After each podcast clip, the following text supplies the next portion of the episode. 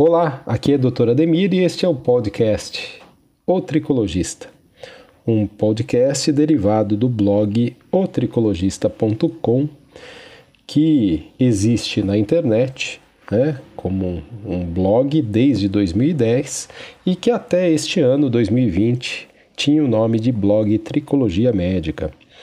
Então, uh, o blog Tricologia Médica virou o blog otricologista.com e agora nós temos para expandir para uma outra plataforma os conteúdos científicos, de experiência e de trabalho e pesquisa dentro da área de cabelos e couro cabeludo, o podcast O Tricologista.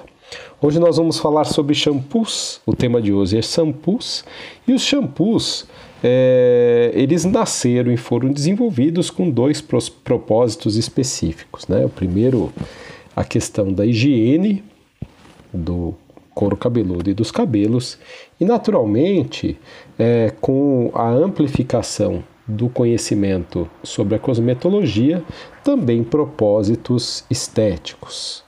Mais recentemente, os shampoos foram ganhando também as suas, as suas versões terapêuticas, buscando colaborar com problemas de couro cabeludo e também colaborar com a queda de cabelo. E eu falo colaborar com a queda de cabelo porque eu não acredito que os shampoos tratem a queda capilar. Então tem muita gente que muitas vezes se surpreende quando eu falo isso, mas realmente eu não tenho essa crença. Então, quais são os principais propósitos de um shampoo?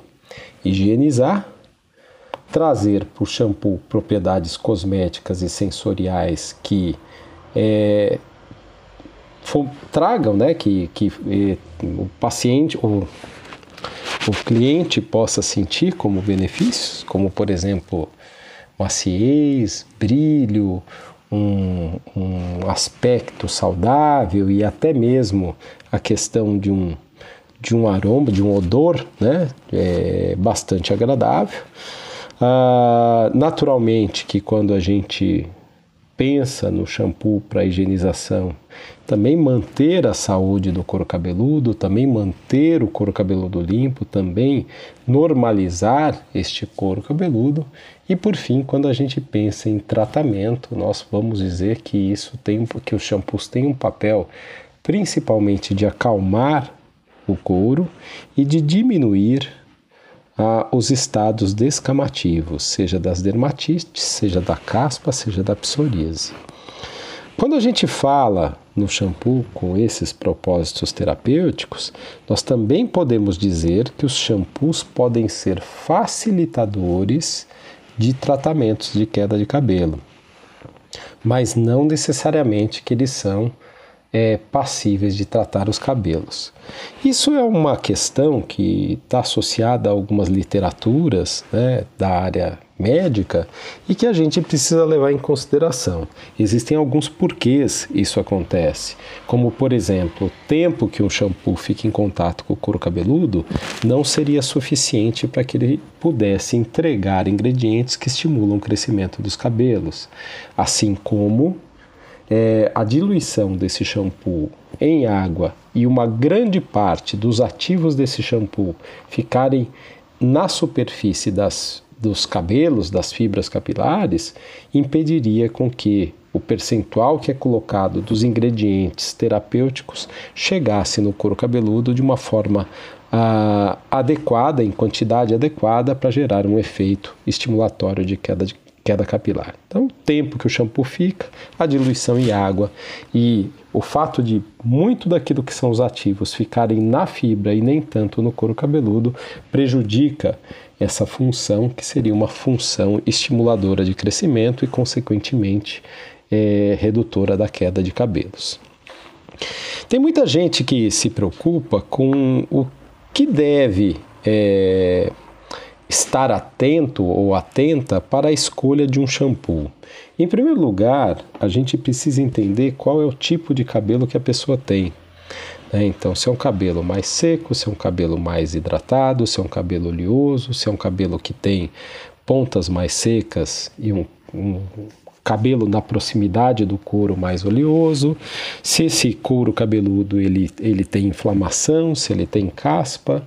E a partir dessas, dessas análises, dessas percepções, fazer a escolha de um produto que possa ser utilizado para atingir os propósitos é, que envolvam essas, essas percepções, essa, essas questões que são muito individuais.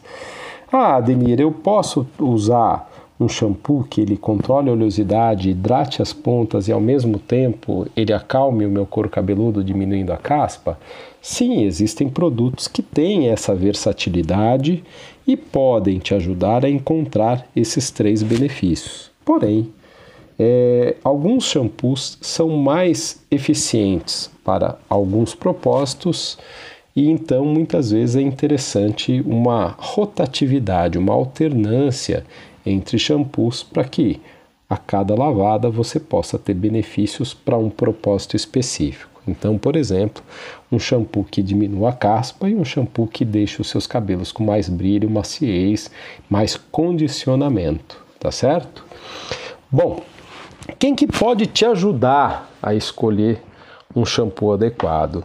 As primeiras pessoas que são lembradas, os primeiros profissionais que são lembrados, são os cabeleireiros, que por estarem em contato com os cabelos e o couro cabeludo das pessoas o tempo inteiro, acabam tendo uma, uma percepção bem bacana sobre que tipo de shampoo uma pessoa precisa utilizar. Porém, com o advento da tricologia como uma ciência de cuidados para as patologias, para os problemas de couro cabeludo e cabelo, a, a, o surgimento de um leque cada vez maior de shampoos de tratamento tem feito com que os profissionais da área da saúde também participem dessa escolha.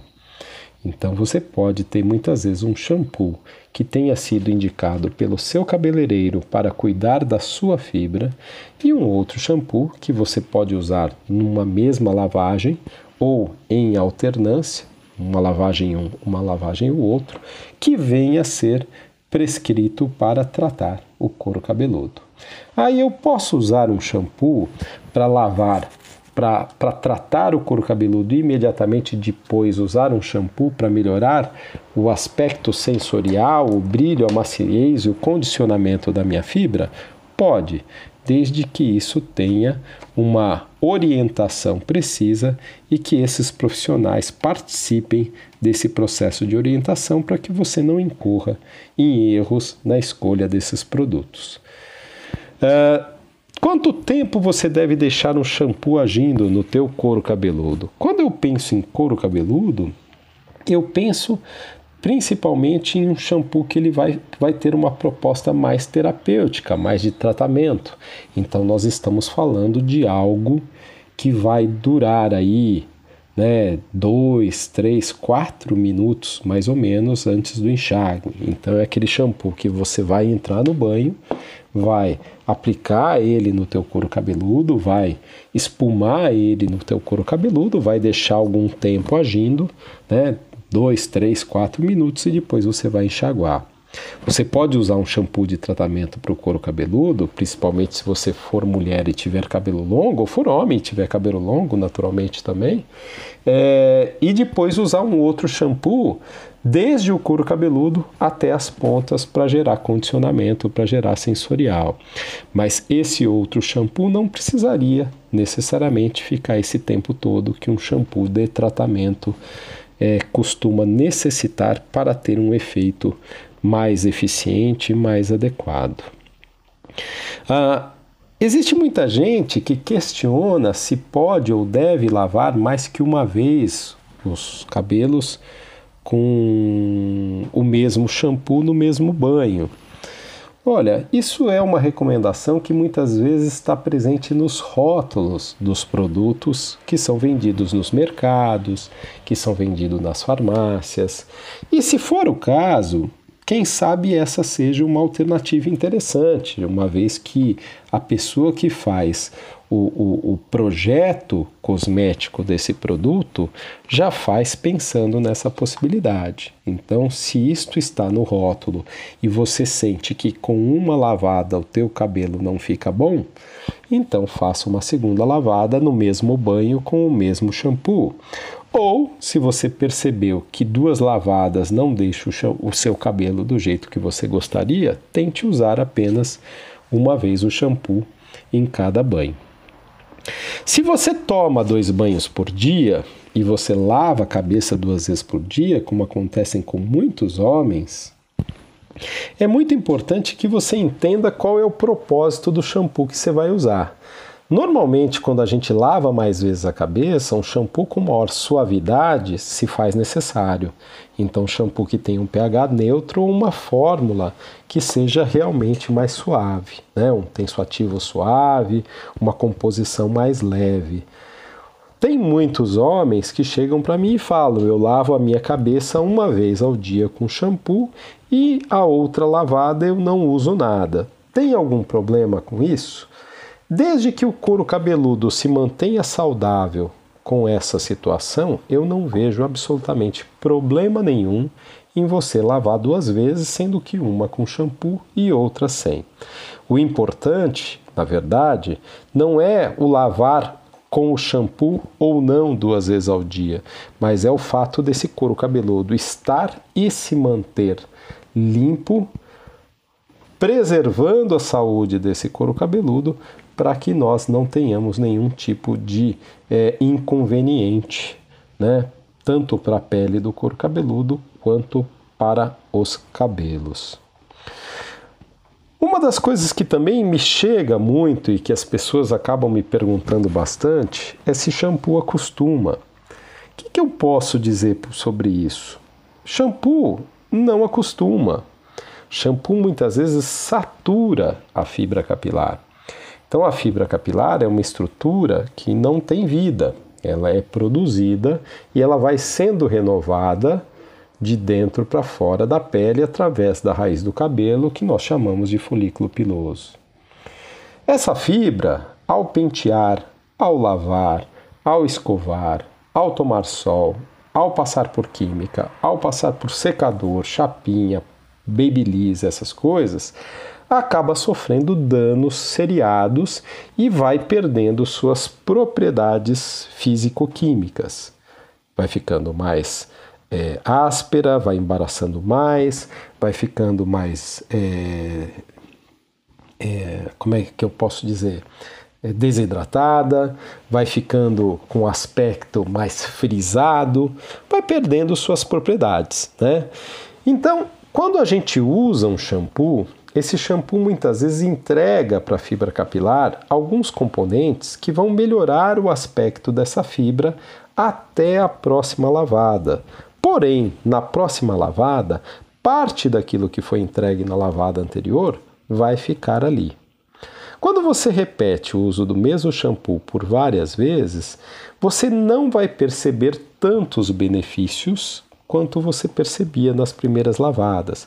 Por isso que tem muita gente que costuma dizer que faz rotação de shampoos porque não quer deixar com que a fibra capilar acostume com um shampoo específico.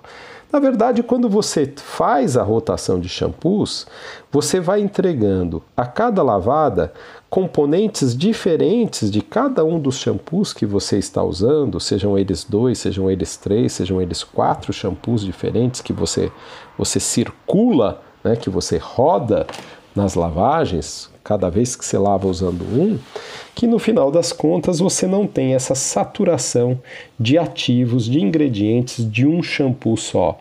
Então, toda vez que você usa o shampoo de novo, você vai ter aquela mesma percepção sensorial daquela primeira lavada e que foi aquilo que te fez muitas vezes, principalmente quando você vai num salão, é investir naquele shampoo que o cabeleireiro usou para lavar o teu cabelo. É, Então, a rotação de shampoos é algo interessante, é algo bem-vindo e é algo que, inclusive, eu indico para os meus pacientes. Ao menos um segundo shampoo.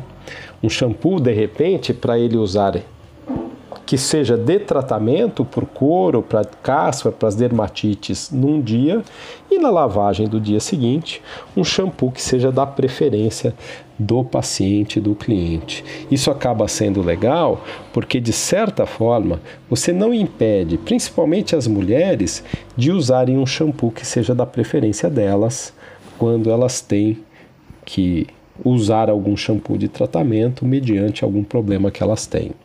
E não, nós não podemos nos esquecer de algo que eu disse agora há pouco para vocês.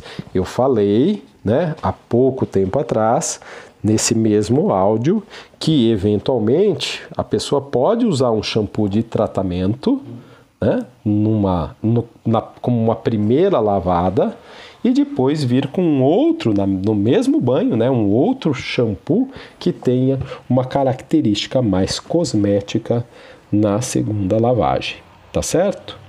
Bom, aí entram algumas características muito importantes que eu gostaria de trazer nesse primeiro áudio sobre shampoo do nosso podcast, porque eu farei certamente outros áudios sobre shampoos, falando de shampoos mais específicos é, na medida que a gente for fazendo é, as postagens de áudios aqui no podcast. Shampoo sem sal é melhor do que shampoo com sal?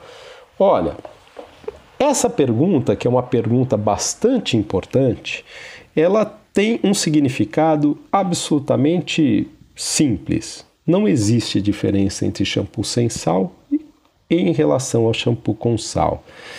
Eu uma vez tive a oportunidade de escutar uma aula da pessoa que trouxe esse conceito do shampoo sem sal para o mundo cosmético, partindo de um princípio de que as pessoas quando vão para a praia e molham seus cabelos na água do mar, muitas vezes percebem que os cabelos ficam diferentes, eles perdem aquele sensorial bonito, prazeroso, satisfatório e ficam mais frisados, mais secos, embaraçam com mais facilidade. E de alguma forma, como a água do mar é salgada, as pessoas têm uma facilidade muito grande de entender que o sal é o, o causador desse tipo de efeito, como se a água do mar fosse feita única e exclusivamente de sal. E como se a concentração de sal que se tem no shampoo fosse semelhante à concentração de sal que se tem na água do mar. Então, esse é um apelo de marketing que não tem fundamento e realmente é um apelo de marketing. Não caiam na ideia de que um shampoo com sal ou sem sal seja mais ou menos pior que o outro. Não existe essa diferença. O shampoo, como o mundo cosmético sabe, como quem faz o design de cosméticos, farmacêuticos, os médicos e os químicos que trabalham na área é, de produto mesmo, seja porque desenvolvem, sejam porque estudam esses produtos cientificamente, sabem que não existe diferença nenhuma. O sal é apenas um espessante do shampoo para dar aquela viscosidade que o shampoo tem dentro do frasco, que a propósito, para algumas pessoas é tida como shampoo ser bom, Quanto mais grosso é um shampoo, quanto mais viscoso é um shampoo, mais as pessoas acreditam que esse shampoo é bom. Não é? Não é assim que funciona? Na cabeça de muitas pessoas. Então, apesar do sal, né, é na cabeça, isso não é verdade. Apesar do sal parecer ser ruim, né, ele não é no shampoo. Então, as, mas as pessoas associam o sal àquilo que fica de efeito no cabelo após banho de mar. Então, se a água do mar que é salgada deixa o cabelo diferente, deixa o cabelo não tão bonito, as pessoas acham que o sal do shampoo também vai fazer a mesma coisa. Não é verdade. O sal só existe no shampoo, então, para dar viscosidade, que é algo que a propósito as pessoas gostam. Existem outros agentes que promovem viscosidade num shampoo? Sim, Mas o sal é um agente eficiente e um agente barato, e nas concentrações que ele é usado, ele está absolutamente muito longe de ser comparado às concentrações de, de sal que existem na água do mar. Então eu vou encerrar esse áudio por aqui esperando a próxima oportunidade para eu poder falar de shampoos novamente, mas com outra pegada, com outro conteúdo, e eu espero que vocês tenham gostado desse áudio e possam aí compartilhar com as pessoas que gostariam de saber não só sobre shampoo, mas um pouco mais sobre cabelos aqui no podcast O Tricologista. Eu sou o Dr. Ademir e eu deixo um grande abraço a todos vocês.